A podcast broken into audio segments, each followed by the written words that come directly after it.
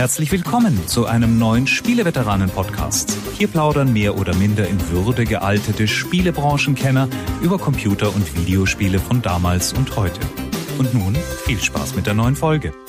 Hallo und herzlich willkommen zur 59. Ausgabe des Spieleveteranen-Podcasts. Aus Anlass der Fußball-Weltmeisterschaft in Brasilien reden wir heute vier Stunden lang nur über die Analyse der deutschen Gruppenspiele. Und äh, dazu begrüße ich in unserer Runde Franz Beckenbauer. Übrigens war eingeladen, aber der musste irgendwie noch was bei der FIFA aussagen. Ähm, und deswegen begrüße ich an seiner Stelle zum Beispiel Jörg Langer. Ich habe niemanden geschmiert. Roland Austinat. Goal! Und Stefan Freundorfer. Ich hätte überhaupt kein Problem mit diesen Fragen gehabt, weil ich kann Englisch im Gegensatz zum Franzi. Und dazu gesellt sich Heinrich Lehnhardt aus dem ähm, Fußballmecker Kanada. Und das war's auch schon. Also wir sind durch äh, Pfingstferien und i3 Messerheimkehrer und äh, äh, unentschuldigte Fernbleiber ein bisschen dezimiert. Aber das macht überhaupt nichts, denn wir haben gesagt, wir machen mal einen straffen, etwas auf Aktualität ausgerichteten Cast. Und das heißt nicht Fußball-Weltmeisterschaft, obwohl wir gerade hier vor gut einer Stunde den Schlusspfiff von Deutschland-Portugal erlebt haben und davon auch ganz erregt und mitgenommen sind. Schland! Schland! Goal! Schland! Nein, wir meinen ein anderes aktuelles Ereignis, äh, wegen dem einige unserer äh, Kollegen in der Runde das Auftaktspiel von Brasilien gegen Kroatien nicht live verfolgen konnten. Aber was bringt man nicht für Opfer? Es ist die E3-Messe in Los Angeles, in Los Angeles, wo ja übrigens gerade dann auch kurz nach der Messe der Stanley Cup im Eishockey gewonnen wurde. Aber das reicht dann auch jetzt mit Sport. Und äh, wir haben äh, zwei Veteranen, die waren live in LA und wir haben zwei Veteranen, die haben sich das aus der Ferne ihr angeguckt und Livestreams oder äh, ich glaube einer, der, der Herr Langer, der war äh, im Urlaub während der E3, was ja schon ganz erstaunlich ist und äh, ja. Wie, wie wollen wir das äh, bewältigen? Vielleicht, vielleicht die Messefahrer fangen mal an und sagen, was, was sie am meisten bewegt hat. Ja, Stefan, vielleicht können wir ja mal den Montag ganz, ganz kurz unter die Lupe nehmen, die Pressekonferenzen. Hast dich da irgendwas geflasht, als du den ersten Tag hinter dich gebracht hast und wieder abends im Hotel saßt? Naja, es war natürlich ganz offensichtlich, dass Microsoft einfach nur Spiele gezeigt hat, dass sie äh, so komplett auf, auf Games gehen, äh, hätte ich nicht ganz gedacht, aber es war schon klar, dass jetzt äh, auf diese E3 einfach die Spiele zählen müssen. Was ich mir abends dann im Hotel gedacht habe, war, dass vieles einfach ganz viele Sachen nach 2015 rutschen oder noch später irgendwann kommen und dass man wirklich so ein bisschen äh, das Jahr 2014 versucht über die Runden zu bringen durch äh, irgendwelche wieder HD-Neuauflagen, solche Geschichten ähnlich wie Deutschland in der zweiten Halbzeit das Spiel über die Runden brachte gegen Portugal durch gefällige Querpässe und äh, Moment, Moment, Moment, die haben ein Tor geschossen, die haben ein Tor geschossen. Microsoft hat hingegen nicht nochmal Halo 5 gezeigt. Die haben auf ihrer PK nur gesagt, so, wir machen hier das Master Chief Collection Pack Edition äh, und haben da drin halt die ersten vier Teile. Die ersten beiden halt so so mit mit HD äh, Makeover versehen, aber allen, die ich gesprochen habe, die sagten Freunde, im letzten Jahr haben die schon Teaser Trailer gezeigt für Halo 5. In diesem Jahr sagen sie, ja, es kommt mal irgendwie, aber dann zeigen sie fünf Minuten lang Halo 2. Also das kann ich nicht begreifen können. Also das war wirklich ein interessanter äh, Trend, dass äh, 2014 findet 2015 statt.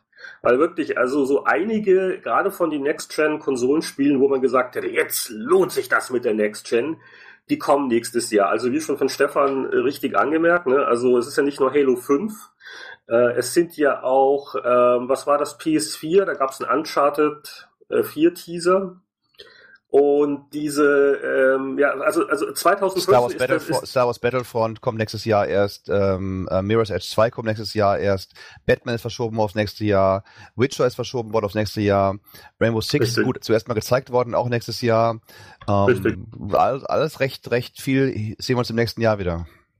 Also ich, ich will jetzt keinen Retro-Trend ausrufen, wir wollen es nicht übertreiben. Also die, also die, die Master Chief Collection ähm, für Xbox One, wobei gut, also das erste Halo ist ja jetzt auch schon über zehn Jahre alt. Ähm, aber äh, so, so richtige Überraschung bei den Pressekonferenzen äh, gab es ja eher weniger. Was ich aber absolut nicht erwartet habe, ist, dass Grim Fandango neu aufgelegt wird. Tim Schäfer, LucasArts Adventure und äh, alle haben ja immer gedacht, Mensch, jetzt wo Disney die ganzen Rechte an den alten Lucasfilm-Spielen hat und die Spiele Division zugemacht hat, ist das alles für immer verloren. Und dann Sony auf der Pressekonferenz suffisant, äh, was, was wurde gesagt, dank der unserer guten äh, Geschäftsbeziehung mit unseren Freunden von Sony, ähm, wird es also ein, ein, eine Remastered-Version äh, von Grim Fandango geben. Das ist doch für die Adventure-Spieler ein ermutigendes Zeichen. Kommt da vielleicht noch mehr? Wird auf jeden Fall wahnsinnig viele PS4s verkaufen dieses Jahr. War das jetzt ironisch gemeint oder meinst du, durch Grim Fandango wird echt der Verkauf noch stärker ansteigen? nee, das war natürlich ironisch gemeint. Wer weiß, wer ähm, weiß. also es war natürlich für, für die Veteranen, die da im Publikum saßen und, und draußen an den Bildschirmen, war das natürlich eine tolle Sache, aber ja. man muss schon mal ehrlich sein. Also das, das ist Brimborium, das, das, das bringt äh, die Konsole keinen Schritt weiter. Muss sie auch nicht Nein, dieses da Jahr. muss ich widersprechen. so, jetzt sage ich dir, warum das clever ist. Ja, das verkauft direkt keine einzige Konsole aber es hilft dem Image der Konsole.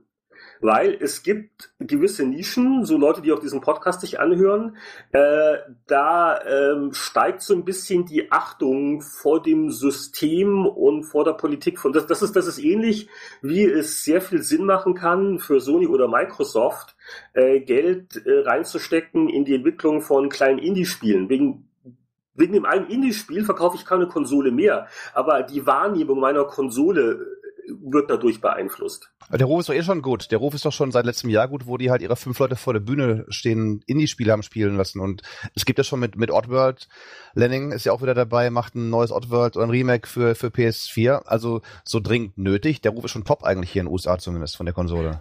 Also, also äh, ich gebe Heinrich äh, recht, dass die Indie-Spiele äh, dieses Jahr ja im Endeffekt sogar beide Plattformen retten auf gewisser Weise. Wenn man auf der Messe war und über den Stand von Sony gegangen ist, dann hat man gesehen, dass die Hälfte der Spielstationen mit Indie-Spielen voll war.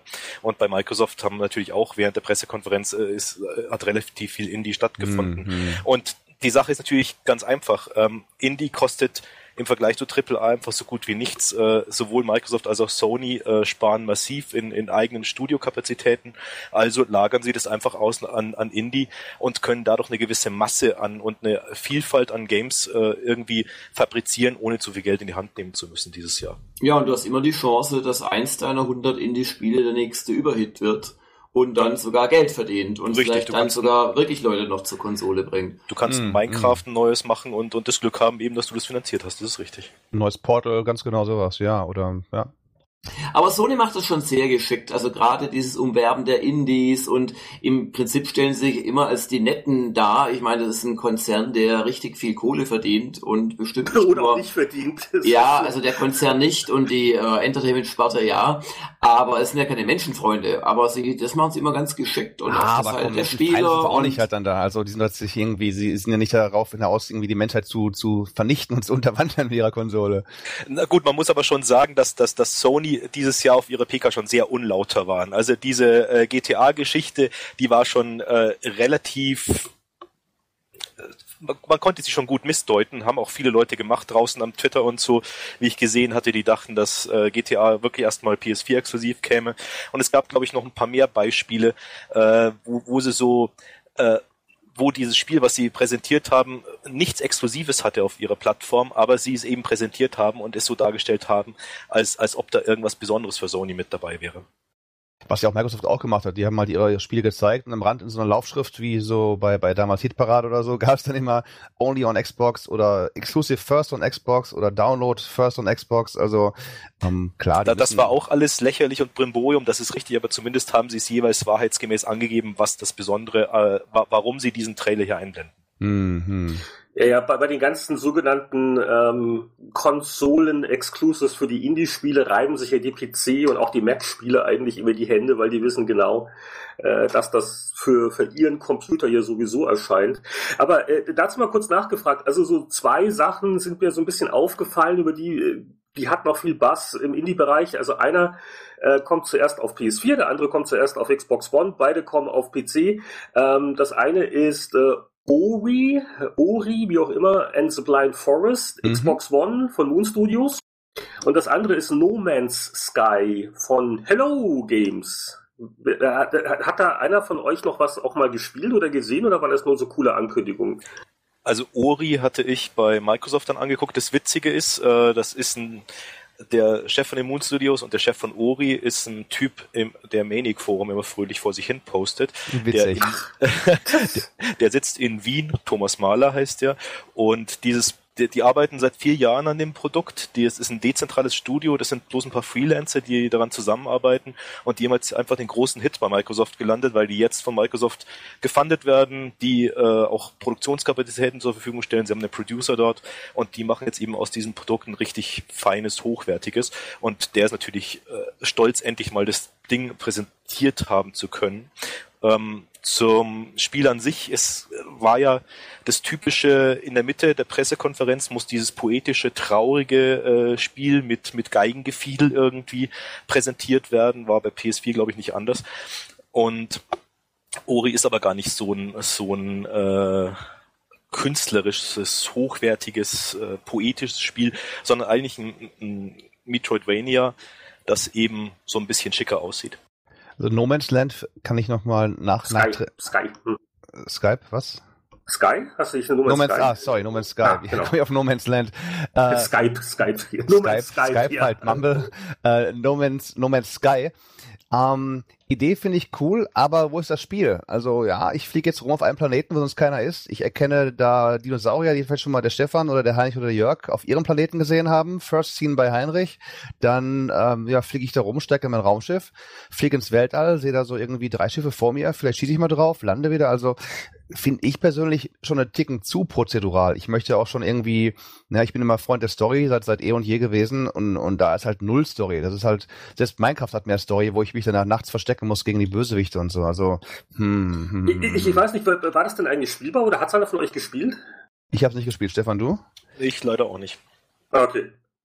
Also, ja, ich hätte so ähnliche Bedenken jetzt rein von Trailer her, aber äh, Trailer, mein Gott, da muss man gucken. Aber das, was du schon gesagt hast, ne? also es ist so ein Hauch von von Warcraft, äh, Warcraft, Wie heißt das Ding? Minecraft. Minecraft. Äh, ich habe lange nicht mehr World of Warcraft gespielt, aber äh, ich, ich glaube, ich habe doch immer Hearthstone im Kopf. Entschuldigung, also. Äh, es ist so ein, so ein Hauch von, von Minecraft. So, Ich glaube, diese Faszination der Entdeckung und natürlich der Grafikstil ist ganz hübsch und so, aber ja, also ähm, ähm, Minecraft hat ja eigentlich auch wenig Spiel, wenn man so mal genau hinguckt. Ne? Also Aber du kannst alles machen, was du willst in Minecraft. Also wenn ich da den, die, den Kids meiner Cousine zugucke, wie die sich halt ihre, ihre eigenen Hunger, Hunger Games Level bauen oder dann irgendwelche äh, Burgen mit Fallensystemen und so weiter, das ist ja schon arg, arg kreativ. Und beim No Man's Sky, naja, da habe ich noch nicht ganz so den, den, da ist noch nicht ganz so der Funke übergesprungen. Jörg, hast du da was irgendwie anders noch gesehen als wir vielleicht? Oder weißt du da was zu? Nee, äh, tut mir leid, aber klingt spannend. Also ohne jetzt das gespielt zu haben, wird's mich interessieren erstmal. Ja, was äh, mir noch von den Pressekonferenzen in Erinnerung geblieben ist, um das so abzurunden, also, also mein, mein Lieblingsmoment bei der Microsoft-Pressekonferenz war, also nach, nachdem das halt mit der obligatorischen äh, Call of Duty-Routine losging, äh, viele einstürzende Neubauten und Bang Bang Bang und Drohnen, also so der, der übliche Militärshooter halt. Und dann äh, so eine halbe Stunde, dreiviertel Stunde später gab's halt diesen Trailer von, äh, na wie heißt's, äh, Project Overbums? Äh, Sunset. Sunset Overdrive, jetzt habe ich's. Äh, ein ein, ein Third-Person-Shooter-Action-Spiel und der Anfang von diesem Trailer ist ja eine Verarschung auf die ganzen militärisch grimmigen Cover-Shooter. Und das fand ich schon bemerkenswert, dass äh, Microsoft den, den Trailer zugelassen hat, der eigentlich äh, einige von den Spielen verarscht, die wenige Minuten vorher groß angekündigt worden sind. Also von daher so, so Sunset Overdrive hat er bei mir ein paar Sympathiepunkte gewonnen. Ich würde nicht unbedingt darauf bauen, dass diese äh, Feinheit den Verantwortlichen aufgefallen ist.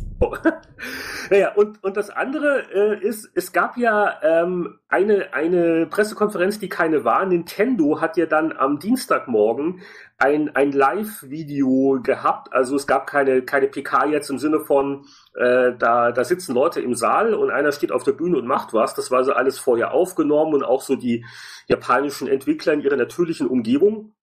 Und äh, das, da waren so dann eigentlich so mit zu einige der charmantesten Spiele zu sehen. Also dieser, dieser Zelda-Teaser oder äh, es war einfach so, so putzig, wo da die, die, die zwei Burschen, die für das neue Yoshi äh, äh, verantwortlich sind, dass die dann äh, wirklich in einem ähm, äh, Häkelbedarf-Geschäft sitzen, wo im Hintergrund da die, die, die, die Garn oder Wollballen, wie das heißt, in verschiedenen Farben zu sehen sind. Also, also äh, Nintendo hat seine äh, Rolle des kreativ charmanten Underdogs sehr gut äh, gespielt. Das ist mir noch aufgefallen. Gleichzeitig ist aber Third-Party-mäßig super wenig passiert. Und da gab es sogar noch ein Interview von äh, Polygon, glaube ich, mit dem Yves Guillemot im E3-Umfeld. Der sagt, ja, wir haben hier Wii U-Spiele fertig, die liegen in der Schublade, die könnten wir sofort rausbringen, machen es aber nicht, weil unserer Meinung nach nicht genügend Konsolen auf dem Markt sind. Das ist dann wieder ähm, Chicken and Egg Problem, Hund und Henne, Henne und Ei Problem. Ähm, ja, gibt es nicht genug Spiele, kauft sich keiner eine Konsole, gibt es nicht genug Konsolen, kauft sich keiner äh, Spiele oder sagen die Hersteller, hm, machen wir noch keine Spiele dafür. Also das finde ich ist eine sehr heikle Einstellung von Ubisoft an der Stelle. Ja, ich weiß nicht, ob da auch nicht Nintendo die jahrzehntelange ähm, Gängelung der äh, Third-Party-Publisher irgendwie doch dann auch mal vor die äh, Hütte gekippt wird weil es ist ja bekannt, dass sowohl über die Lizenzen als auch äh, Mindestabnahme und Nichtrückgabe-Geschichten schon zu alten äh, Modulzeiten ähm, sich da nicht jeder Hersteller immer drüber gefreut hat und man hat es halt immer gemacht, weil Nintendo so eine Marktmacht war. Jetzt sind sie es halt mal wieder nicht, wie schon beim, ähm, na sag schon Gamecube. Gamecube. Und ähm, die DS-Zeiten sind auch vorbei, wo jeder Dreck sich äh, millionenfach verkauft hat. Äh, die die Wii-Begeisterung ist erstmal durch, wo man, wo man ja auch mit nicht so ganz tollen Programmen doch große Verkaufszahlen schaffen konnte. Und ich glaube, das holt jetzt schon auch Nintendo ein bisschen ein. Äh, eine Sache hat mich enttäuscht bei Nintendo und da sind sie leider äh, aus meiner Sicht immer noch zu konservativ und langsam. Microsoft hat reagiert darauf, dass die 100 Dollar Preisunterschied und ja, Liebe ja. zum Kinect also gibt's eine Kinect-lose Xbox, obwohl man noch vor ein paar Monaten gesagt hat, das sei undenkbar, unvollstellbar. Die Xbox One, das ist Kinect und umgekehrt, das geht gar nicht. Aber da ist man irgendwann auch pragmatisch genug und sagt, was kümmert mich ein dummes Geschwätz von gestern? Dann halt ohne. Scheiß drauf. So.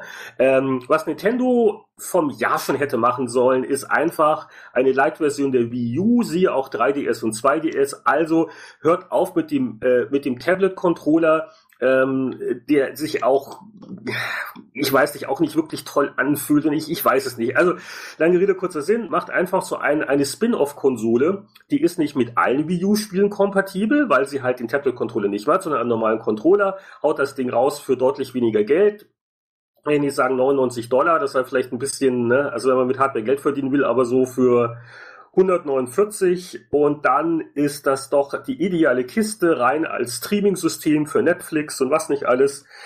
Und ähm, Disk Drive raus macht das rein digital. Und wenn es dann nur First-Party-Spiele gibt, Mario HD, Mario Kart, was nicht alles, ähm, die damit laufen. Äh, also sowas hätte ich mir gewünscht von von von Nintendo.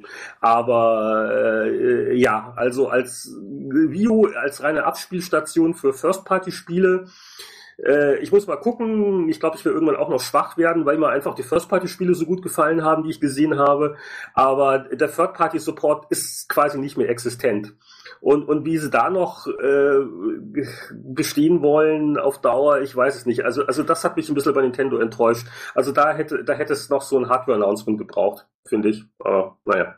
Viele Amis haben das Problem, die sagen, ja, Wii U, das könnte nicht ganz durchdringen, weil, weil sie denken, ja, das wäre immer nur ein Add-on für die normale Wii gewesen. Also viele, mit denen ich spreche, auch hier sagen, ah, Wii U, aber ich habe das schon Wii und so. Also da hat Nintendo von Anfang an nicht ganz klar gemacht, dass es wirklich eine neue Konsole ist, die mehr kann und die nicht nur ein Touchpad für die bisherige Wii-Konsole ist. Das ist so der, der systemimmanente Fehler der ganzen Klamotte so ein bisschen hier in den USA. Ja, und alle Hersteller sind ja im Prinzip auch dem Irrglauben so ein bisschen aufgesetzt, man müsse über so Hardware-Gimmicks verkaufen. Und die einzigen, die es nicht gemacht haben, ist, sind ja im Prinzip Sony. Die haben einfach auch eine, eine gut funktionierende, auch relativ schnelle Kiste auf den Markt gebracht und ihre Kamera äh, aus, aus einem Gefühl der Weisheit heraus nur als quasi optionales Add-on gebracht. Mhm. Und also das ist, glaube ich, der Hauptfehler von Nintendo in dieser Generation, dass man halt den nächsten Kick haben wollte. Es war Bewegung und Händeschütteln quasi mit dem komischen Wii Remote, das ja nie funktioniert hat im ersten Jahr.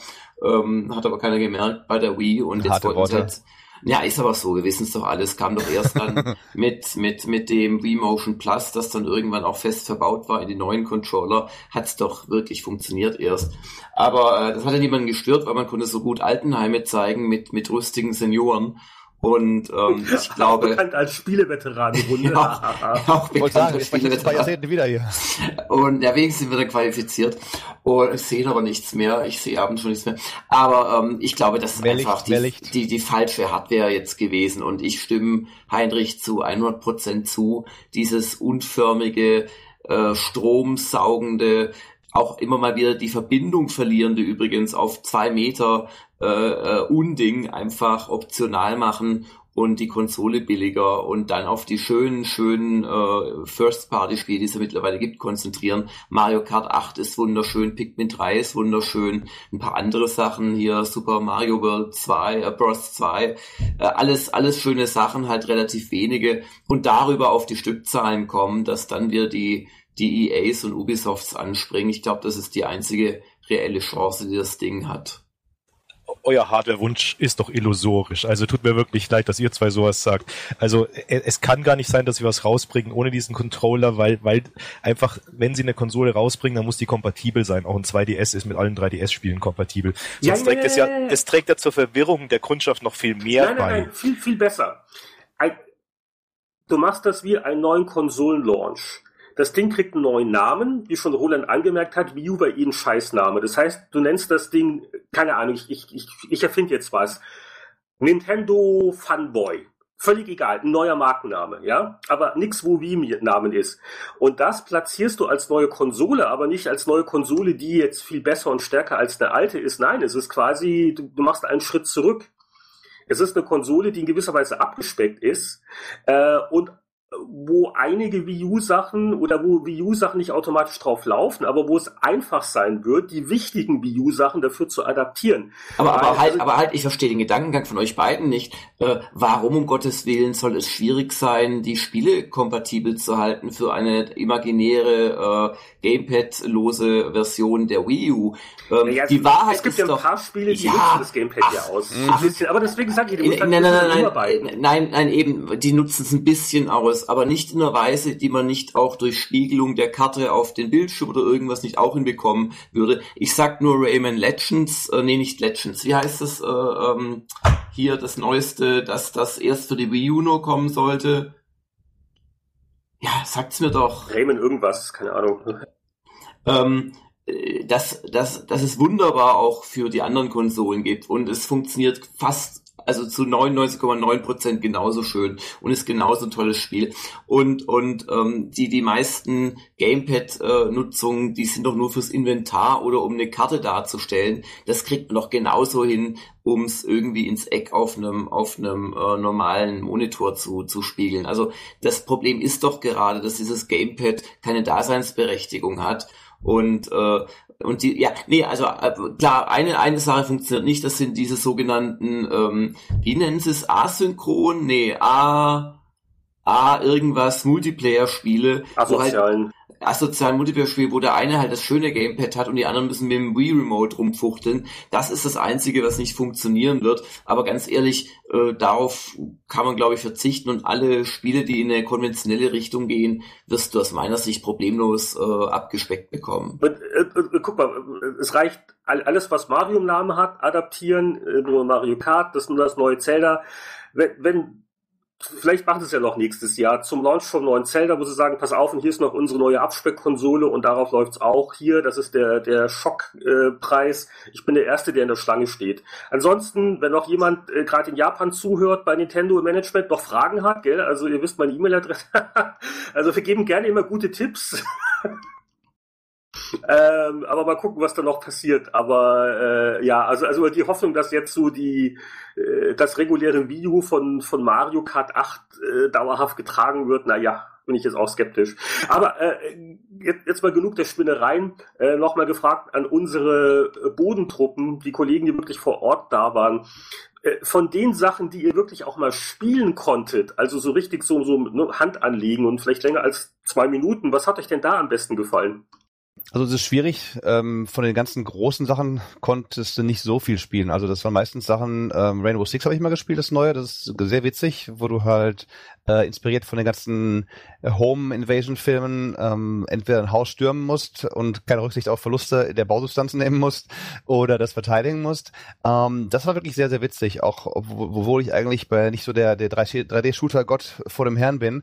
Ähm, ja, Battlefield Hardline mal gespielt und ja und auch, ist auch nett und überhaupt, aber so richtig weggeflasht würde ich sagen, hat mich eigentlich ähm, oder haben mich so ein paar fast schon wieder so Retro-Spiele oder Oldie-Spiele in Anführungszeichen. Ähm, es gibt ein neues Warhammer mit eigentlich der wohl schlichtesten Präsentation, schlicht, nicht schlecht, der ganzen E3. Da haben zwei Entwickler erst einen Trailer gezeigt und dann ein paar Screenshots ne, erklärt, was da so alles passieren wird. Hm, nennt sich Warhammer 40k Eternal Crusade und äh, ist ist eine Art Online-Rollenspiel, aber nicht so ein komplettes Online-Rollenspiel, wo man da Welten erforscht und tralala, sondern äh, du landest mit bis zu vier Kollegen auf dem auf einem Planeten, dessen Name mir natürlich gerade entfallen ist, kannst dann in alten Ruinen und so Dungeon-artigen Strukturen nach alten Relikten suchen. Und dann geht es aber darum, große Kämpfe gegen andere Fraktionsbastionen durchzuführen. Das sind dann bis zu 500.000, 500,000 ähm, andere Leute aus Orks, äh, Space Marines, Chaos Space Marines und Eldar, die sich da gegenseitig eins auf die Nase geben. Und da muss ich sagen, als jemand, der dringend auf eine Dawn of War Fortsetzung wartet, das habe ich schon recht, recht angefixt. Ich bin nicht viel zum Spielen gekommen. An Präsentationen fand ich die beeindruckendste eigentlich der Division. Ähm, einerseits, weil mir natürlich das Konzept gefällt mit, mit diesen leichten Rollenspielanklängen, Experience und dem ganzen Gedöns halt, was, was die Sucht ausmacht bei solchen Spielen. Und andererseits die, die Optik äh, irrwitzig gut ist. Die ist schon also unglaublich, für, oder? Die ist schon unglaublich. Für ein, für ein Strategiespiel äh, oder Rollenstrategiespiel in Anführungszeichen äh, ist, ist das so fantastisch. Also das hat mich ziemlich umgehauen. Ansonsten, ähm, ich habe ein bisschen dieses Yoshi gespielt, das neue. Das ist super süß, aber schon wieder unendlich einfach, genauso wie Kirby. Also da ist äh, die Herausforderung leider null. Ähm, auf was ich mich am, eines der Spiele, auf die ich mich am meisten freue, die aber nur angekündigt wurden, auf der Microsoft PK ist Inside, das neue Spiel von Playdead, die Limbo gemacht haben. Ich fand Limbo seinerzeit sehr großartig und von dem Trailer zu urteilen, den sie gezeigt haben, ähm, ist es eine ähnliche Spielmechanik, äh, eine ganz, ganz komplett neues Setting, aber auch wieder so ein dichtes, äh, rundes Produkt äh, erwarte ich mir da. Da freue ich mich schon sehr drauf.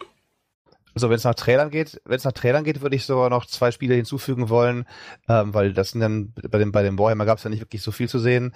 Ähm, The Witcher oder Witcher 3, äh, Wild Hunt, Wilde Jagd, das haben die richtig gemacht von CD Projekt. Die haben nicht gesagt, ja, wir zeigen euch jetzt tolle Trailer oder zusammengeschnittene Szenen wie, wie EA bei Dragon Age, die irgendwie doch sehr aus der Luft gegriffen waren, sondern nein, bei Witcher 3 hat ein, einer der, der Designer wirklich eine Dreiviertelstunde lang nur gespielt. Hat gespielt, hat Quests gemacht, hat mit Leuten gesprochen, ist rumgeritten, hat, hat sich die Gegend angesehen. Das war wirklich was, wo ich sage, wow, okay, und es sieht auch wirklich hammermäßig aus. Also äh, das ist sicherlich einer der, der Killer-Titel, leider auch nächstes Jahr, als wieder für die neuen Konsolen und PC-Spieler freuen sich drüber sowieso halt halt. Und ähm, Batman Arkham Knight wäre noch das, das dritte, die dritte Nennung halt. Ähm, so gut hat wirklich A noch kein Batman-Spiel ausgesehen, wenn sich da der äh, dunkle Ritter in die Hochhausschluchten runterschwingt und ganz Gotham steht ihm offen. Ähm, das ist wirklich ganz, ganz recht spektakulär und auch genügend Spieltiefe schon auch drin zu sein. Nicht nur halt stumpf rum und hau dem auf die Nase, mach dies, mach jenes, sondern das ist auch offen genug, in Anführungszeichen. Also da die beiden, das sind so meine großen Mit-Highlights. Roland, ich habe ja noch eine Frage nur an dich. Äh, oh. So auch, äh, weil es mich persönlich interessiert und auch unsere reiferen Zuhörer vielleicht auch interessieren könnte. Äh, so, so ein Spiel, was jetzt, äh, über das überhaupt noch nicht geredet wurde im Rahmen der E3, weil, glaube ich, auch noch ein Embargo-Termin im Raum steht, ist natürlich das äh, Kickstarter-finanzierte Project Eternity. Ich glaube, der Titel lautet ja jetzt Pillars of Eternity, korrekt? Genau, die das, Säulen, Säulen der Ewigkeit, yep.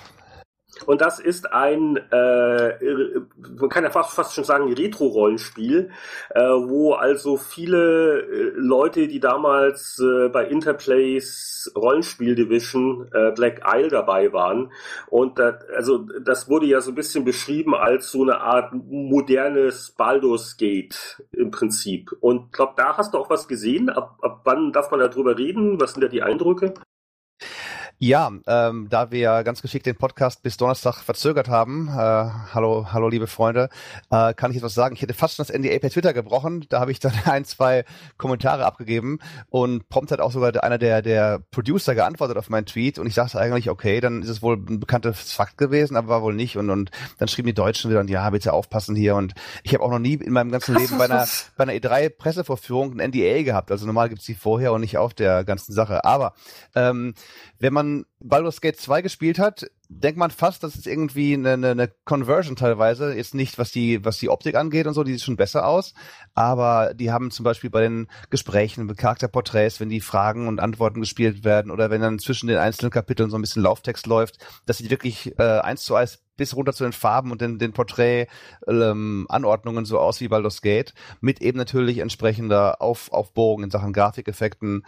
Und ja, da gab's dann ein paar, paar Szenen, wo dann unsere Party äh, die die rollenspiellichen Kämpfe gemacht hat, kannst du entweder als Live in, in Echtzeit spielen oder auch pausieren. Du kannst aber auch sagen, okay, du bist hier ein starker Krieger, ich mache jetzt mal mit dem Tank, bitte geh du automatisch mal an solche heiklen Stellen, damit mein Magier von hinten aus ein bisschen zaubern kann und oder Priester heilen können und so. Und ähm, ja, die machen sehr, sehr viel richtig und das ganz, ganz klar auch einer der großen Oldie oder Veteranen-Favoriten, also Pillars of Eternity.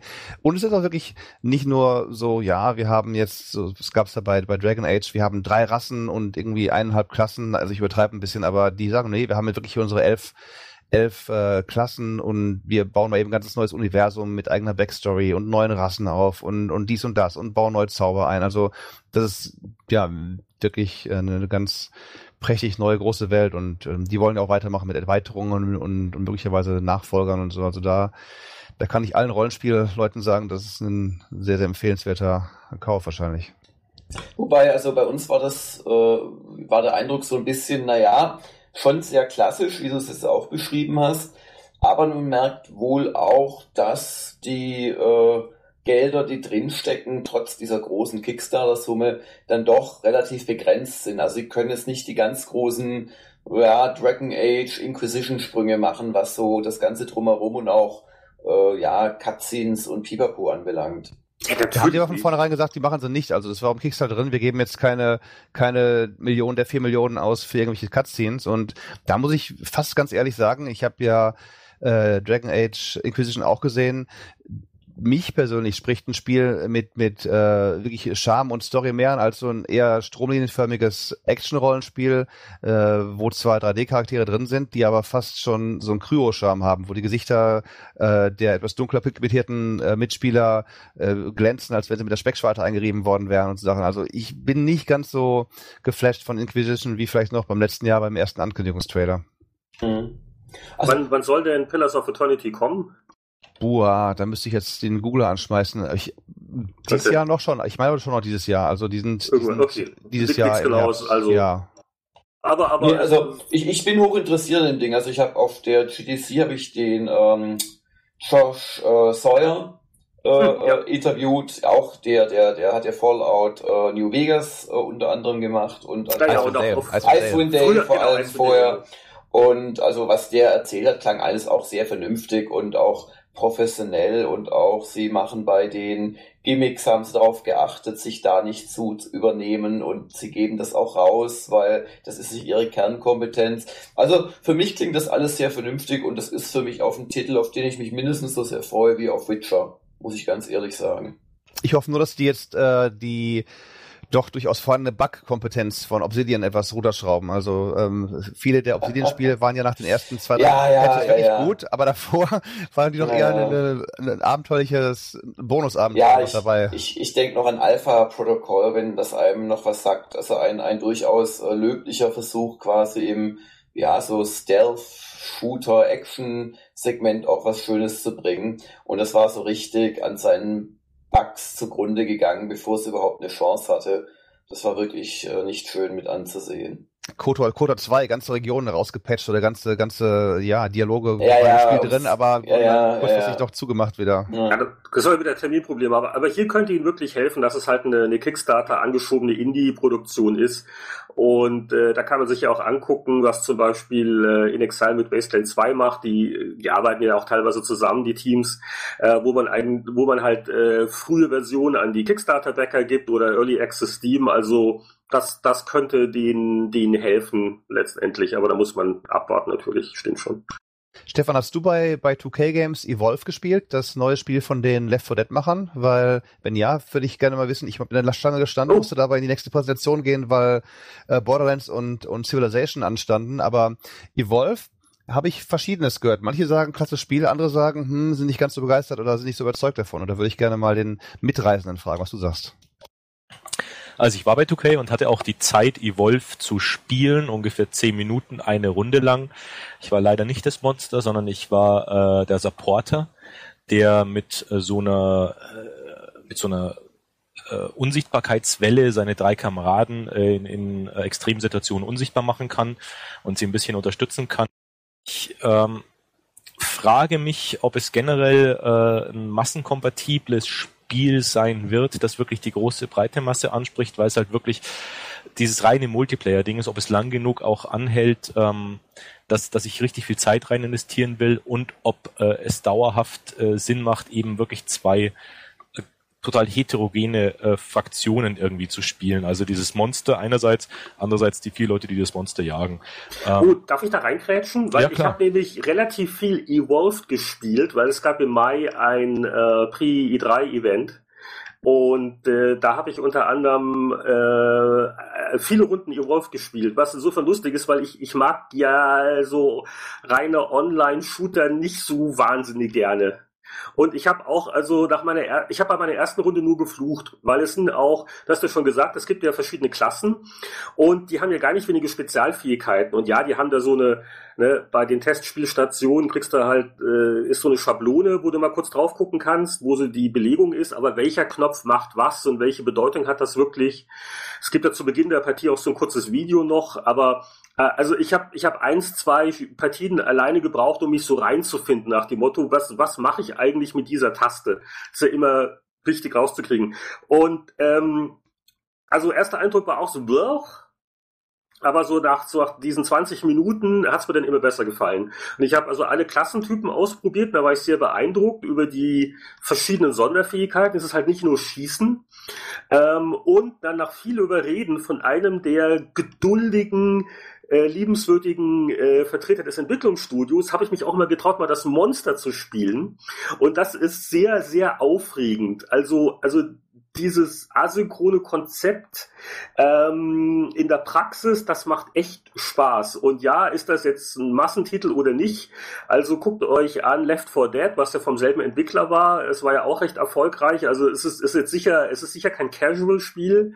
Ähm, aber dadurch, dass es diese verschiedenen Rollen gibt und diese verschiedenen Klassen, und da gibt es ja auch dann pro Klasse verschiedene Charaktere, die haben teilweise andere Fähigkeiten, ähm, da ist also gar nicht wenig so, so, so Taktik auch dabei. Und also ich, äh, das war so meine angenehme Überraschung. Also typischer Fall von, äh, das mag ich nicht. Und, und dann, oh, ah, also, also, also, also Monster spielen ist stressig, aber äh, da, da geht die Pulsrate hoch, mein Lieber.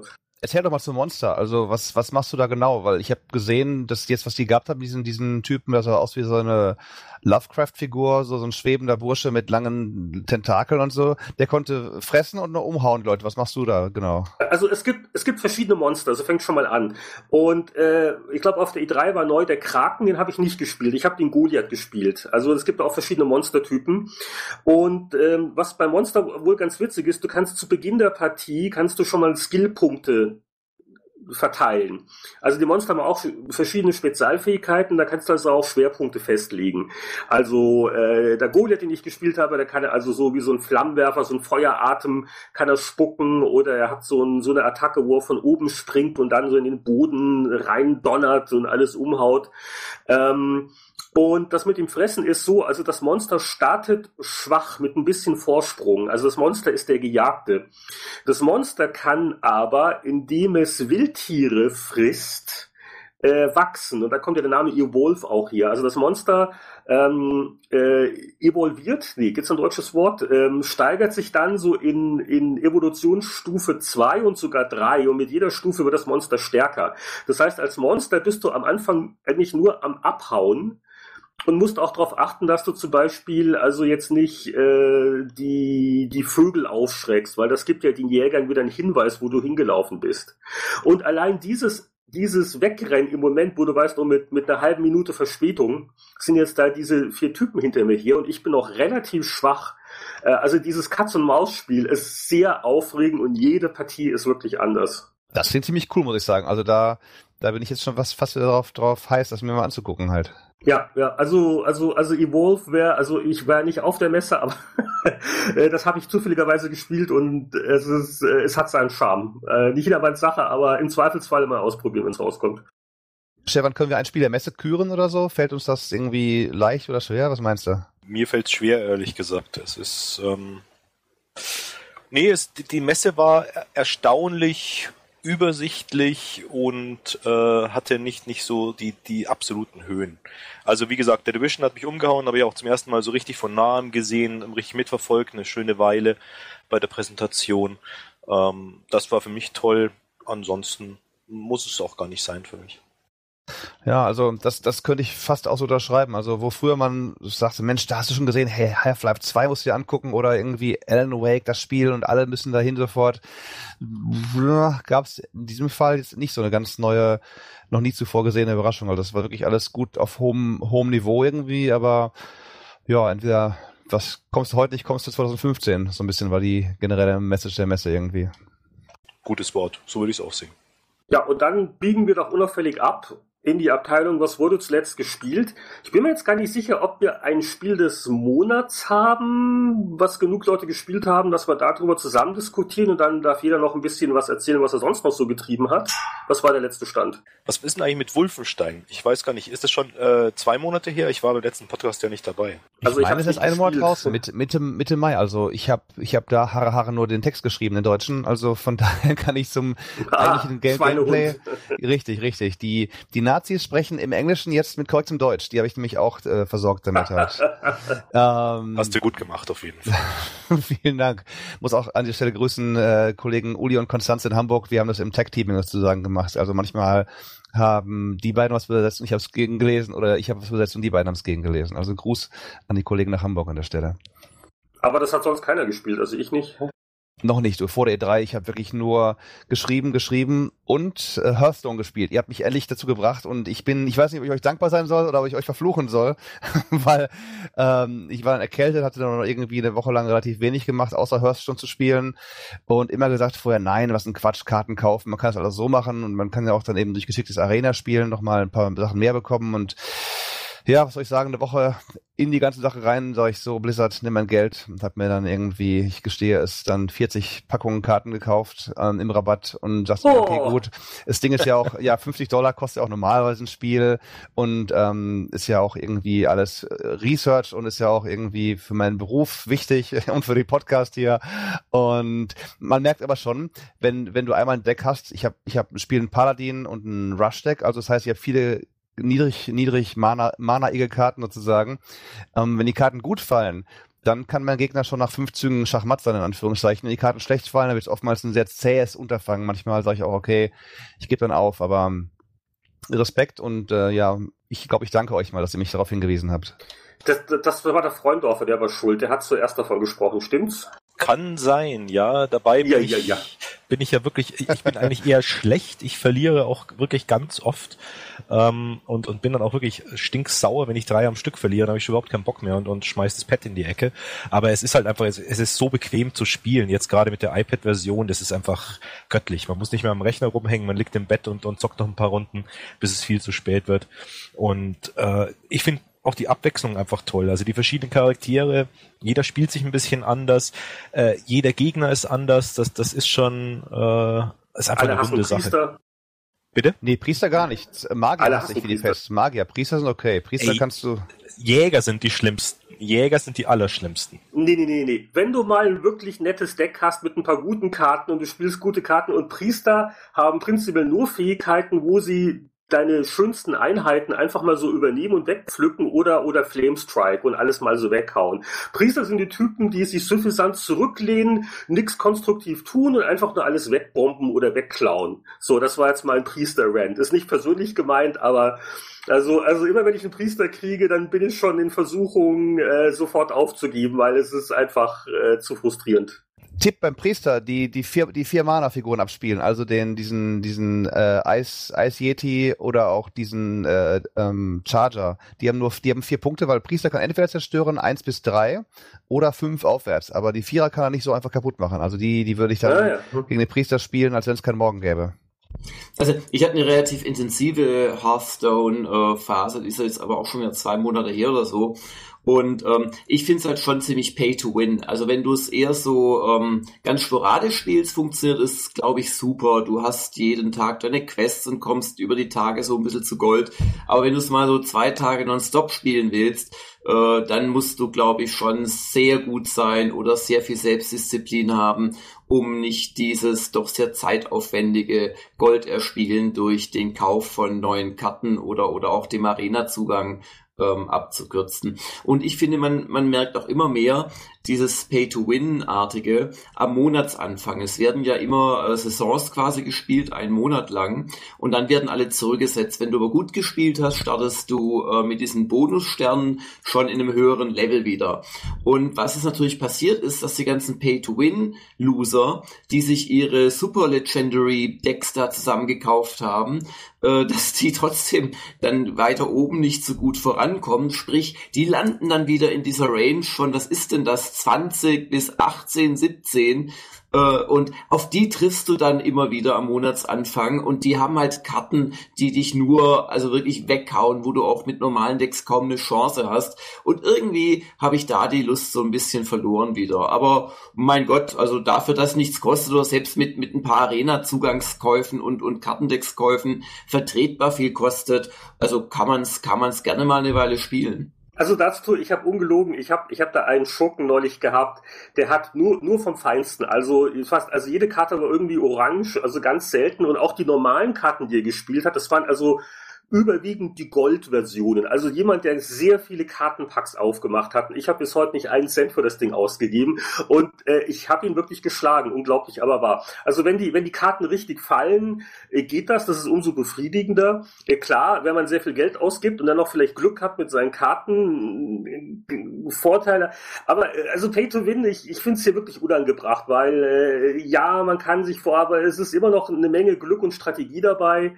Und was man auch nicht unterschätzen soll, und das hat mir sehr geholfen, ist, du kannst ja im Crafting-Modus, kannst du ja quasi überschüssige Karten ähm, auflösen und dann mit dem Pulver, was da gewonnen wird, neue Karten schmieden. Und es gibt ein paar echt schöne blaue Karten, die für alle Klassen auch in die Decks äh, kommen, äh, die also jetzt nicht so super teuer sind. Und wenn man da so ein bisschen überflüssiges Zeug weghaut oder wenn man jetzt eine Klasse hat, die man eh nie spielt und da hat man zufälligerweise mal eine gute Karte, dann wird die halt verpulvert und da gibt's so ein paar nette blaue Karten, die macht man sich halt dazu und dann kann man schon ganz schnucklige Decks machen. Also ähm, wie gesagt, also ich bin bis, bis heute noch ähm, ohne, ohne einen Cent äh, draus, draus äh, hervorgegangen und äh, ich finde eigentlich ist es Ja, die Tatsache, dass wir das alle gespielt haben und immer noch drüber reden, ist wohl, spricht wohl für die Qualität des Spiels, äh, oder?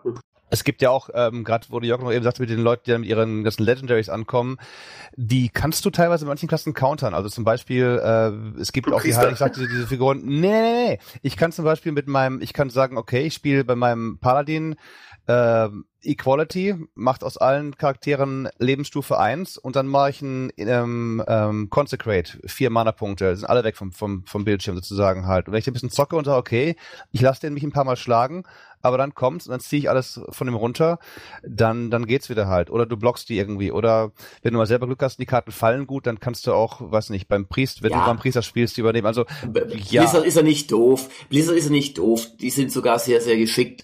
Ähm, natürlich, was auch Heinrich gesagt hat, du kannst prinzipiell jeden schlagen. Es ist aber halt einfach so, dass von der Wahrscheinlichkeit her das Übliche, wenn du 100 Partien spielst, äh, für das, was du beschreibst, Roland, müssen halt trotzdem deine entsprechenden Karten auch erstmal kommen. Und ich hatte doch schon einige Partien, wo ich dann wirklich völlig chancenlos war von der, von der zweiten oder dritten Runde an, weil ich einfach nichts spielen konnte. Und wenn dann was kam, und es geht ja um die Tendenz, und da möchte ich schon sagen, dass du da entweder mit sehr viel Zeitaufwand oder einfach auch mit der Bereitschaft, Geld auszugeben, doch die deutlich besseren Chancen hast. Also bei, sage ich mal, grundsätzlicher äh, intellektueller Eignung für so einen runden Taktik-Kartenlegespiel. Ein Tipp vielleicht für alle, für alle äh, äh, Hearthstone-Spieler oder für euch auch. Es gibt die Webseite, die ich noch aus den alten WoW-Tagen kenne, icyveins.com, wie die eisigen Venen, icy-veins, V-E-I-N-S.com. Die haben auch eine prima Hearthstone-Abteilung und da geben äh, ganz erfahrene Spieler eigentlich äh, mal ein paar Decks zum, zum Besten sagen, okay, wenn du jetzt nicht irgendwie Geld ausgeben willst oder wenn du nicht so viele Karten glücklicherweise ziehst, dann kannst du immer noch ein Low-Budget, meinetwegen Paladin Agro-Deck bauen dir halt. Und dazu musst du nur, weiß nicht, 1000, 1000 äh, dieser Punkte zum, zum Schmieden neuer Karten haben, wenn du nicht die Karten eh schon hast. Und mit diesen einfachen Decks kannst du auch wirklich noch hoch hinausklettern in den ganzen Rankings. Also ich bin letztes, letzten Monat bin ich irgendwie, habe ich spät angefangen, war auf irgendwie 13 oder so. Also von daher, ähm, genau. Ja, 13 ist schon sehr hoch, muss man Oh, nicht sagen. schlecht. Also ich glaube, mein Bestes war mal 15 oder so, aber das war auch nicht von langer Dauer. Das Gute Aber ist, wenn du viel hat ja auch und Geld gewinnst. ausgegeben. Äh, Naja, naja, naja. Ich habe halt eben noch nicht so lange gespielt wie ihr. Ich bin halt eben erst im, im äh, Mai eingestiegen und die haben ja, glaube ich, bei dem Wechsel von Beta in Final kein Reset gemacht, weil du auch schon damals Karten kaufen konntest im Beta-Modus. Das heißt also, äh, ich musste dann teilweise schon mit meinen Gurkenkarten gegen die anderen antreten und sagte, okay, ich kann ich, und will nicht so viel spielen, dass ich einfach so viel Gold mehr erspiele durch Gewinne, dass ich jetzt äh, in die Arena wieder kann, was der beste Weg ist übrigens, um neue Karten zu bekommen. Nicht keine Karten kaufen für 100 Gold, sondern 150 Gold ausgeben ja. für die Arena. Die Arena Äh, macht auch mehr Spaß, finde ich. Also ja, das ist, ja, denn da kannst du auch mal gute Karten haben und auch mal die Legendaries, die du sonst nicht so kriegst halt. Dann haust du dem Gegner dann selbst die Legendaries um die Äh, Ohren. nur Roland, also es hat schon ein Reset gegeben meines Wissens und zwar wurden die äh, Gelder, die du ausgegeben hattest, also du durftest nicht deine Kartendecks behalten, sondern du bekamst quasi das Gold-Äquivalent zurück und konntest dann sofort quasi neue Packs aufmachen und hattest dann als Beta-Spieler schon einen gewaltigen Anfangsvorteil. okay, okay. Ja. Also du hast schon recht, aber es, es, es gab eine Art so Mm, Soft, mm, Soft mm, Reset. Ja, dann vielleicht, äh, wenn, falls jemand noch was anderes gespielt hat, außer Hearthstone in den letzten vier Wochen, dann darf jeder noch mal kurz vielleicht zu maximal drei Titel. Nein, nein, nein, nicht drei Titel, das ist unfair. Du, du, ähm, du warst im Urlaub, du hast, du hast gar nichts zu spielen gehabt. oder, oder gab's dann, aber gab's aber dann Stress es, mit der es, es, es fehlen noch mindestens zwei Leute, also dann kriege ich auch deren drei jeweils, dann habe ich neun. Einverstanden? Aber kann man Ich nicht weiß in nicht, vier das- Wochen neun Spiele, neun Spiele reell spielen überhaupt, ist die Frage? Das ist so wie einer, der in fünf, in einem, einem Monat zehn Bücher liest oder so. Nee, so viel waren es gar nicht. Ich glaube, so fünf, sechs Sachen habe ich tatsächlich gespielt in den letzten vier Wochen. Und ich habe ja beim letzten Podcast geschwänzt sozusagen. Also ich hätte schon was gespielt. Na, sag doch mal. Also, weiß nicht, wenn, wenn ihr es noch nicht diskutiert habt, also Wolfenstein habe ich gespielt, äh, das, das Neue. Hat mir auch gut gefallen, weil ich einfach auf so diese, diese ehrlichen alten Shooter stehe und da geht's doch schon hin und jedes Health Pack äh, von Hand aufsammeln. Und das Lustige ist, in der Redaktion haben wir doch ziemlich gestritten über das Spiel und auch die Wertung. Wir haben auch eine der weltweit niedrigsten am Ende dafür gegeben.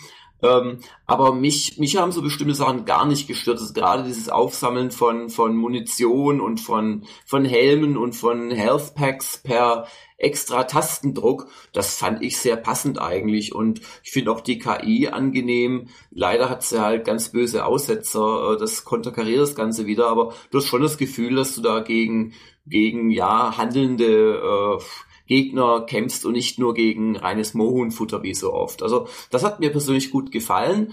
Ähm, und ähm, ich, ich habe auch ein bisschen im, im äh, Wirtschaftssimulationsaufbauspielgenre mal wieder mich betätigt mit Tropico 5. Auch das äh, durchaus eine Empfehlung, äh, kann man kann man wirklich spielen. Und äh, es, es ist ja gegen Tropico so immer ein bisschen das Vorurteil im Raume, naja, die haben da ihre komische Diktatoren, Persiflage und sonst nichts dahinter. Und das stimmt definitiv nicht. Also da ist ein sauberes äh, spielmechanisches äh, Grundgerüst drunter, äh, wo du schon nicht von alleine nur deinem Kontostand beim Wachsen zusehen kannst. Und äh, du kannst ja auch da sagen, okay, ich bin jetzt ein guter Diktator oder ein böser Diktator. Und in dem in dem aktuellen fünften Teil gibt's ja auch mit dieser diesen, ich weiß nicht, ob man das schon verraten, kann man verraten, die Zeitreisemechanik ist ja auch spannend, dass du sagst, okay, du ähm, spielst das nicht nur nur einmal, sondern du kannst halt da ein bisschen durch die durch die Zeiten reisen und dann nochmal neue Sachen probieren. Finde ich auch eine ganz spannende Idee eigentlich. Ja, du hast halt die die Zeitepochen äh, die auch an bestimmte Sachen geknüpft sind. Und du kannst in der Tat, also du kannst in beide Richtungen gehen, böser oder, oder guter revolutionär und du hast halt auch schon ein paar Neuerungen in Richtung ähm, Technologien oder dass du dir quasi, wenn du dann die Unabhängigkeit erklärst, dir so ein bisschen aus Bausteinen, hat mich ein bisschen an, was hat mich denn das erinnert? Ich glaube an Alpha Centauri, genau an diese wenn du dann diese, diese äh, äh, Council Pledges machst. Also kannst du so ein bisschen deine, deine Nation so ein bisschen dahin zimmern. Das, das fand ich alles sehr schön. Ähm, äh, dann habe ich gespielt, äh, ja, eigentlich ein richtiger Geheimtipp, äh, Always Sometimes Monsters. Das ist ein richtig schönes Indie-Spiel, wo du im Prinzip nur die Aufgabe hast, in einer modernen Welt äh, zu überleben. Allerdings so, so einer 16-Bit äh, also Japano-RPG-Grafik. Äh, ähm, und dein Spielziel ist es, in 30 Tagen äh, zu einer Hochzeit zu kommen, mhm. wo der Stern deines Lebens äh, quasi jemanden heiraten möchte, der nicht du bist. Und ähm, um dahin zu kommen, musst du halt wirklich Geld verdienen, musst abends äh, was finden, wo du übernachten kannst, weil du fliegst gleich am Anfang aus deiner Wohnung raus, weil du die Miete nicht gezahlt hast. Und es ist ein Spiel, das dich dauernd vor Entscheidungen stellt und die aber auch richtig ernst nimmt. Also du hast wirklich teilweise ganz krasse Erlebnisse, eigentlich auch zu krass. Also es kommen dauernd Leute um in deiner Umgebung. Du kannst aber auch verhindern. Ähm, und du hast oft halt wirklich nur die Chance, eine Hauptquest, möchte ich es mal nennen, am Tag äh, zu erfüllen und die andere sind einfach weg. Also Beispiel, äh, nehme ich einen Job an als Aushilfsreporter und berichte über die Eröffnung eines neuen Kinos oder gehe ich in eine Werbeagentur und helfe denen, weil das kostet dich halt irgendwie Zeit äh, und wenn du dann fertig bist mit dem einen, ist das andere halt schon vorbei. Und also wer auf sowas steht, ist ein bisschen so in die Richtung von Alter Ego sogar. Ähm, aber wie gesagt, in der Mechanik eines JRPGs, ohne Kämpfe allerdings, aber durchaus mit Sachen wie Inventar und eben Geld verdienen und auch äh, Gesundheit und bitte nicht äh, auf der Straße schlafen, wenn die Stamina auf Null ist und solche Geschichten. Ähm, also wer darauf steht, kann für wenig Geld, ich glaube 9 Euro aktuell, sich Always Sometimes Monsters leisten und äh, wird aus meiner Sicht äh, wahrscheinlich sehr, sehr positiv überrascht werden, äh, wenn man, wenn man bereit ist zu ertragen, dass die Technik einfach äh, sehr, sehr mies ist. Aber also mich hat das richtig äh, begeistert. Ähm, was habe ich denn sonst noch gespielt? Ach ja, Elite Dangerous. Wir hatten es ja vorhin schon von so Kickstarter-Projekten. Und ähm, Elite Dangerous ist da jetzt in die äh, Premium Beta gegangen nach vier Alpha-Phasen und äh, mittlerweile ist wirklich das eigentliche Spiel in den groben Zügen da. Also du kannst in einem sehr kleinen Ausschnitt des Weltraums kannst du fünf Systeme anfliegen, kämpfen, handeln, dein Raumschiff ausstatten. Und das Spiel ist zwar unglaublich äh, bestrafend und also auch also unglaublich unfair. Also mir wurde tatsächlich äh, mein ganzes Hab und Gut, das ich in, in eine Handelsladung äh, gesteckt hatte, wurde mir halt durch äh, eine, eine vermeidbare, aber jetzt auch nicht gerade durch völlige Blödheit verursachte Kollision kaputt gemacht. Genauso hätte mich aber auch ein Spieler abschießen können oder mich absichtlich in der Station rammen können, also in so einer Weltraumstation. Und da ist wirklich alles weg, du bist ruiniert, hast vielleicht schon 10, 20, 30 Stunden reingesteckt. Ich hatte dann ein paar Tage später den, ähm, na, sagt schon hier, ähm, den, den David Braben zu unserem Gamers Global Montagmorgen Podcast eingeladen und habe den dann halt mit just dieser Situation konfrontiert. Oder meine, ja, ja, da müssen wir noch was machen. Vielleicht soll man auch äh, Handelsladung äh, quasi versichern können, nicht nur das Raumschiff. Aber so alles in allem äh, ist das doch ein ganz faszinierendes Ding, das da entsteht. Und da warte ich wirklich drauf. Ich habe jetzt in die Premium Beta schon wieder 15 Stunden versenkt. Ich habe in den Respekt. Alphas 10, 15 Stunden gelassen. Und das Ding, also es gibt ja, es gibt ja noch ein zweites, das Star Citizen, ähm, wo man jetzt seit einer Woche oder zwei wohl auch das allererste Dogfight-Modul äh, äh ausprobieren kann als Alpha-Bäcker. Aber ich habe so ein bisschen den Eindruck, dass die trotz der vielfach höheren Summe, die sie da reinvestieren, am Ende vielleicht eher so in, in Schönheit sterben werden und, und bei Elite Dangerous habe ich den Eindruck, da sitzen wirklich Leute dran, das ist ja auch kein kleines Projekt, da sitzen 70, 75 äh, Designer, Programmierer, Artists und so weiter bei, bei Frontier Development dran, dass das irgendwie für, sage ich mal, Freaks wie mich oder auch so bisschen die, die fortgeschrittenen Spieler oder auch die, die Retro-Spieler, die was Modernes spielen wollen, ähm, doch das bessere Programm werden dürfte. Es ist, es ist doch schon jetzt sehr faszinierend. Äh, und noch im Kurz-Schnelldurchlauf, äh, ich habe gespielt und war sehr enttäuscht von Murdered Soul Suspect. Echt? Das ist so ein ja, das Weil ist das so ein ich Art, eigentlich als ein ganz, ganz, äh, war mir eigentlich ganz gut auf meinem Radar geblieben. Ich, mich hat's nicht begeistert. Ich habe allerdings auch die erste Stunde nur gespielt für unsere Stunde ah, der Kritiker. Ah, aber, ah. aber ich habe selten ein Spiel, wo ich nach einer Stunde wirklich, ich glaube, ich habe nur die Stunde voll gemacht. Äh, ich glaube, ich bin bei 57 Minuten geflohen, weil mich's einfach zu Tode gelangweilt hat mit diesem repetitiven, Hotspot durchklicken an Tatorten. Heinrich hat es ein bisschen positiver gesehen, aber ich, ich kann davor nur warnen. Und mein persönliches Highlight der letzten vier Wochen, noch vor Elite Dangerous, das einfach noch sehr früh ist, äh, als, als Spiel in der Entwicklung, äh, war tatsächlich Watch Dogs, äh, das ja viel böse Worte bekommen hat, gerade auch aus dem Anglo- äh, amerikanischen Sprachraum ähm, und äh, was mich einfach sehr fasziniert, tolle Welt, ähm, viel drin zu tun, halbwegs logische Story, einige richtig schöne neue Ideen für ein Open-World-Spiel, wie dieses Hacking, das du ständig benutzt und auch sinnvoll benutzt. Ähm, also zum Beispiel beim Fahren kannst du Poller hochfahren oder Tore öffnen. Übrigens eine Spielmechanik, die auch ähm, das neue Batman Arkham, äh, nee, Dark, wie heißt Arkham, Arkham Knight, Arkham Knight. danke, ähm, bei den Riddler Races drin haben wird, wo du ja auch äh, quasi mit Tastendruck Tore öffnen musst oder so mhm. Brücken ausfahren. Das ist da quasi direkt in der Stadt drin. Also mir hat das sehr, sehr gut gefallen, das Watch Dogs. Äh, für mich nach GTA 5 auf jeden Fall das beste Open-World-Spiel der letzten Jahre. Und auf jeden Fall vor den letzten Assassin's Creeds vom selben Hersteller. So, jetzt bin ich ruhig. Stefan, magst du? Oh, das war, eine, da? ja, das war eine lange Liste von mir. Stefan, Reanimation. Dagegen kann ja kein Mensch anstinken. Ich weiß gar nicht, wo Jörg diese Zeit hernimmt, aber Heinrich meinte ja, Jörg hatte Urlaub. Ähm, ah, ja. Nee, tut mir leid. Wolfenstein habe ich durchgespielt. Das ist das Einzige, mit was ich hier, was ich hier bieten kann. Auch ich finde, ähm, es ist erheblich besser geworden, als ich äh, zunächst gedacht hätte, dass es wird.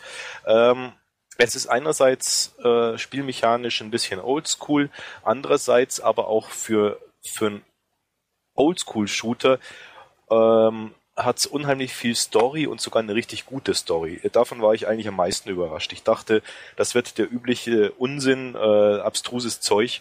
Ähm, war es aber nicht. Also das, das war gut geschauspielert, das war gut erzählt äh, und es war abwechslungsreich. Hat mir sehr gut gefallen. Und das war es auch schon. Ja, also im Schnitt waren das doch drei Spiele pro Person, oder? Roland?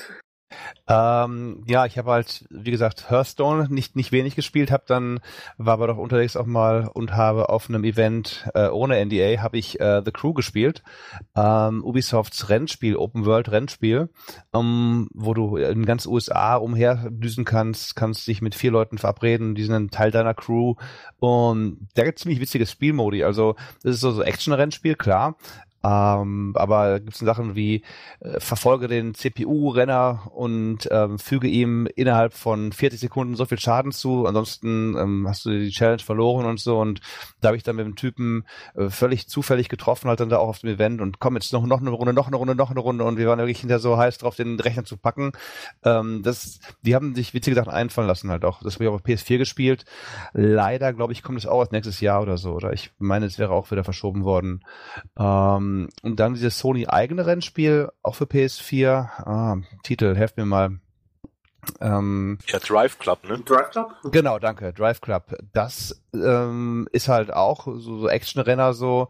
Ähm, muss ich fast sagen, gut, es sah ein bisschen schicker aus als The Crew, ähm, aber mir hat wirklich dieses, dieses mit, miteinander spielen und fahren und, und so hat mir da bei The Crew einen Ticken besser gefallen, wobei auch Drive Club, also äh, du, da bin ich dann irgendwie nach, nach rauf Richtung Norwegen mal rumgefahren, hast dann deine verschiedenen Strecken, äh, Schnee und Eis und gut umgesetzt, ich musste fast ein bisschen als selige Rally Sport Rally, Rally Sport nee, Rally Sport Challenge denken. Für Xbox gab es mal vor Urzeiten so ein recht gutes ähm, Rennspiel, auch sehr actionlastig.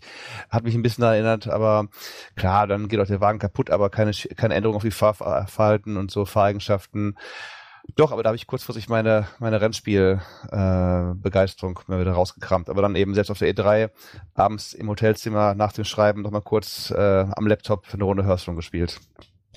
Gott, oh Gott. Also ich habe ein aktuelles Beispiel, äh, ganz bescheiden. Viel mehr habe ich auch nicht ausführlich gespielt, aber jetzt gerade am letzten Wochenende äh, war die PlayStation 4 Alpha für Destiny.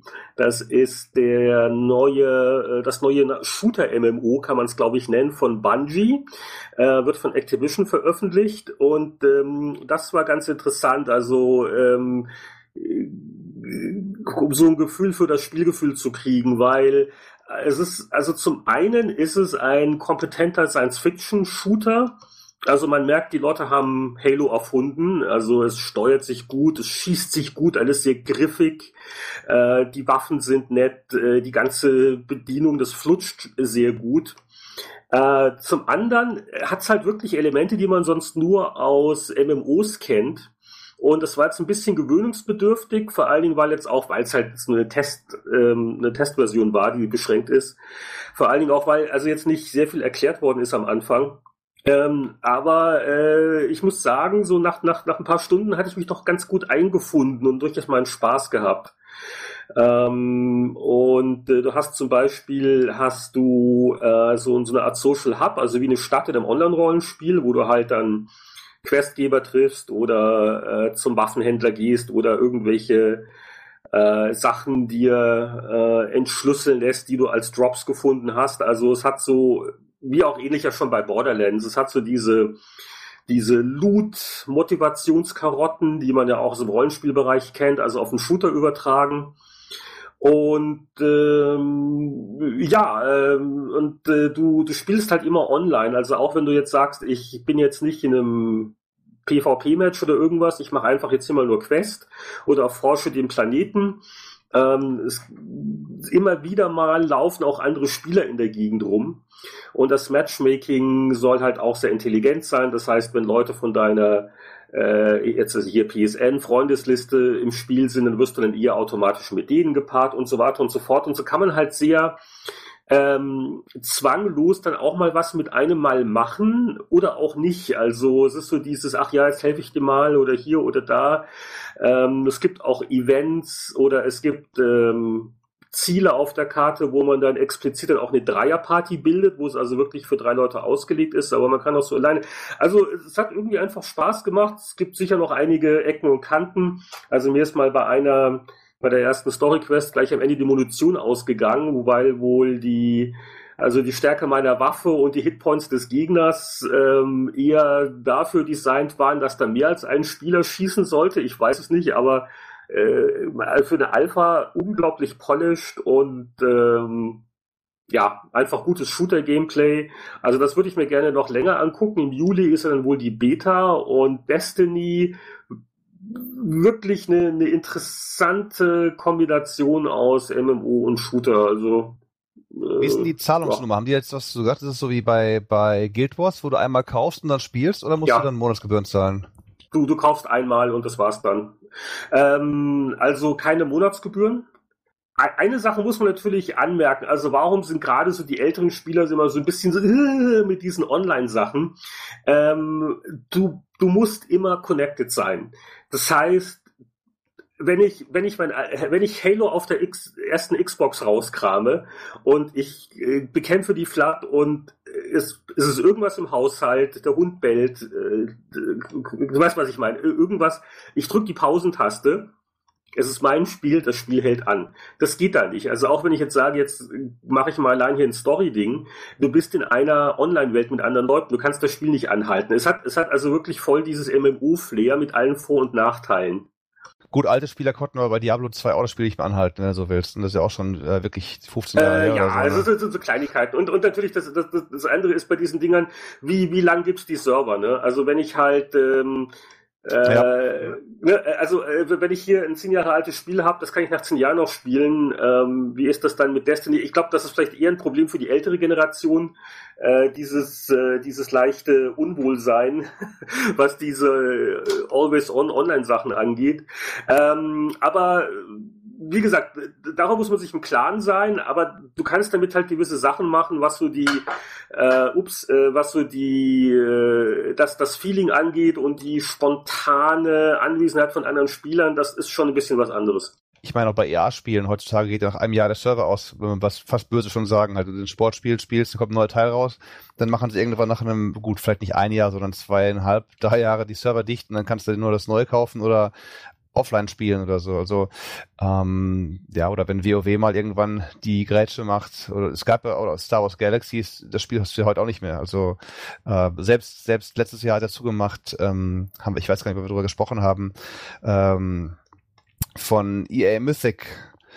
Es heißt Warhammer. Äh, Groß, Warhammer, genau. Warhammer hat er auch dann zugemacht, ob, obwohl auch ja ausgelegt auf Jahre und Jahre hinaus es, das liegt nun mal in der Natur von MMOs und äh, das ist halt so, wie es ist. Ich meine, World of Warcraft ist ein gutes Beispiel. Also äh, für ein erfolgreiches MMO, das auch sicher in zehn Jahren noch laufen wird. Äh, Destiny ist halt auch ein MMO. Äh, aber wie gesagt, äh, es hat Vor- und Nachteile. Äh, Vorteile überwiegen für mich. Ich war angenehm überrascht. Ich habe mir jetzt auch nicht so viel davon versprochen. Ah, doch so ein Shooter.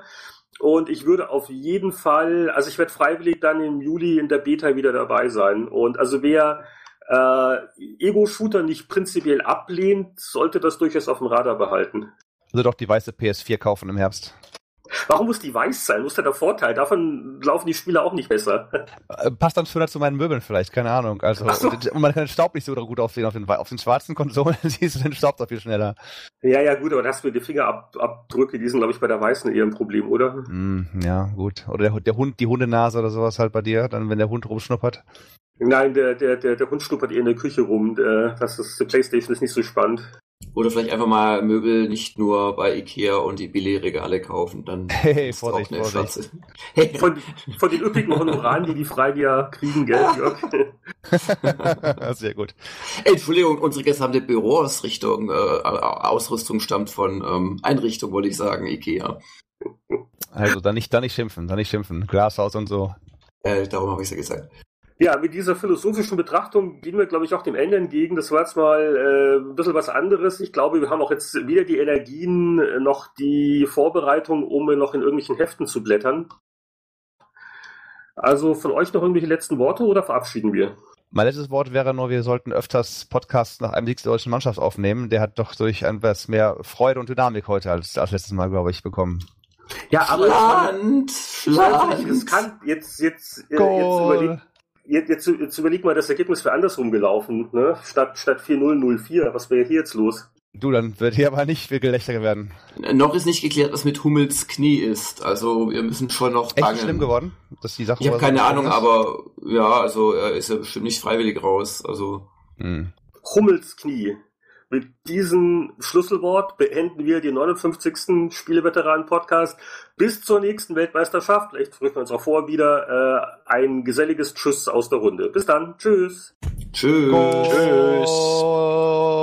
Tschüss.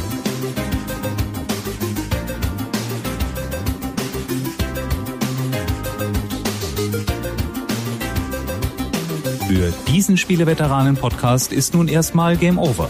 Wenn Sie mehr wissen oder auch mitdiskutieren wollen, können Sie das auf der Webseite www.spieleveteranen.de tun oder auch gerne per Flatter spenden. Wir danken Ihnen fürs Zuhören und freuen uns auf ein baldiges Wiederhören.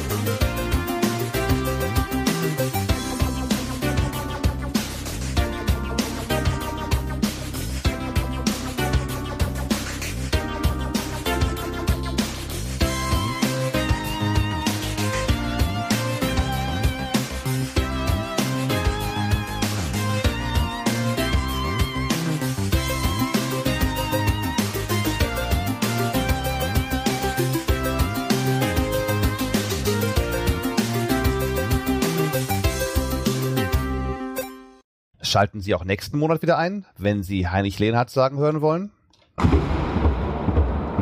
Austinat immer noch Austinat unermüdlich der Rackerer im deutschen Mittelfeld. Aber ihm fehlen die Anspielstationen. Wo ist Schneider Jule?